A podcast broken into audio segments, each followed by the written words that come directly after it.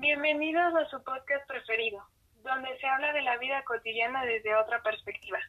Como siempre con Marta, para hablar sobre las novedades de la cuarentena, que a decir verdad no son muchas. Pero por favor, cuéntame, ¿qué has hecho? No me digas que solo has estado durmiendo. No, ¿cómo crees? Esta semana me tocó ir a la escuela a recoger unas cosas y no me vas a creer lo que me he encontrado ahí. Ya, dime de una vez. Pues mira, entre todas mis cosas, resulta que había dejado un sándwich y al verlo estaba todo verde y su aspecto no era nada bonito que digamos. La verdad me dio algo de asco. Pues sí, ¿a quién le gustaría ver un sándwich todo podrido? Aparte, ¿qué tiene de importante? Tienes toda la razón. A nadie le gustaría ver un sándwich así. Pero bueno, el punto es que justo antes de ir por mis cosas, me encontraba en YouTube viendo algo sobre la generación espontánea. No sé si tú ya habías escuchado sobre esto.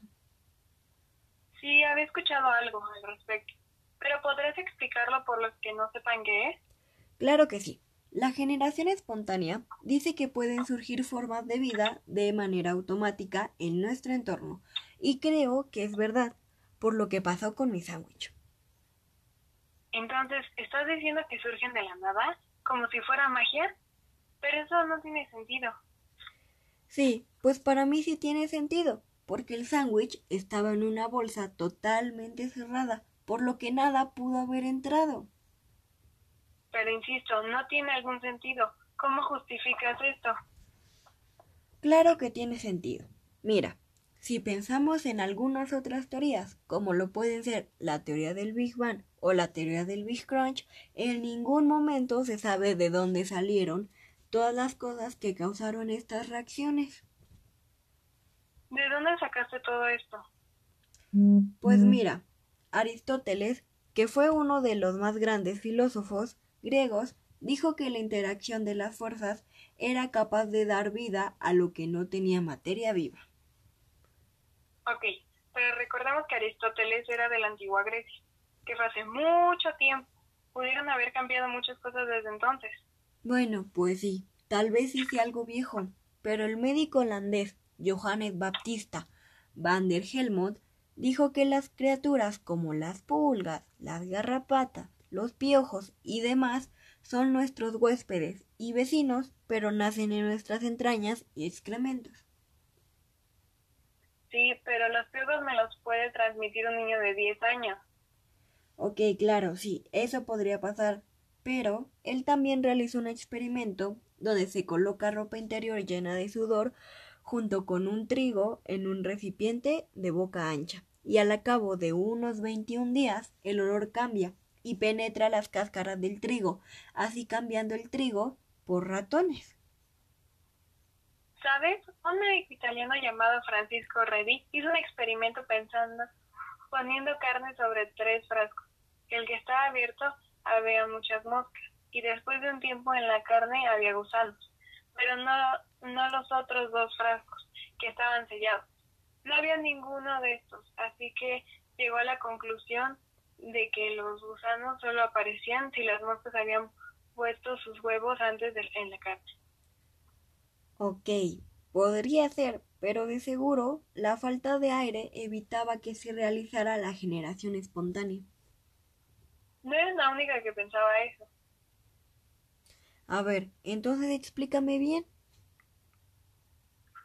Freddy repitió el experimento sabía, sabiendo que no todos estaban con, complacidos. Entonces, en vez de sellar los dos frascos, lo que hizo fue dejar destapado uno, otro taparlo completamente y en el tercero puso gasas para que permitiera el paso del aire, pero no el de las moscas. Al final el mismo resultado pero en el último frasco donde puso las gasas no aparecían gusanos en la carne, solo los huevos de las moscas se quedaron atrapados en la gasa. Eso también me recuerda que lo veo cuando dejo comida en el refrigerador. Esto no se llena de moscas y mucho menos de gusanos, qué asco. Aparte se conserva mejor. Con esto puedes ver que tu teoría es falsa, porque quien genera la vida es otro ser vivo, no se genera de la nada como tú dices. Pues mira, la verdad yo todavía no estoy nada convencida. Entonces, ¿cómo podrías tú explicarme lo de mi sándwich. Pues ¿cuánto tiempo lo dejaste en escuela? Pues mira, yo creo que más o menos todo lo que lleva la cuarentena, diría que unos cinco meses. Cinco meses. Aunque lo refrigeres, el sándwich no va a durar para siempre. También depende mucho de la temperatura. ¿Ese día hace calor o cómo estaba? Pues ahora que lo mencionas, creo que sí hacía calor. Bueno, no creo. El calor era realmente casi insoportable. ¿Cómo piensas que un sándwich va a durar tanto tiempo?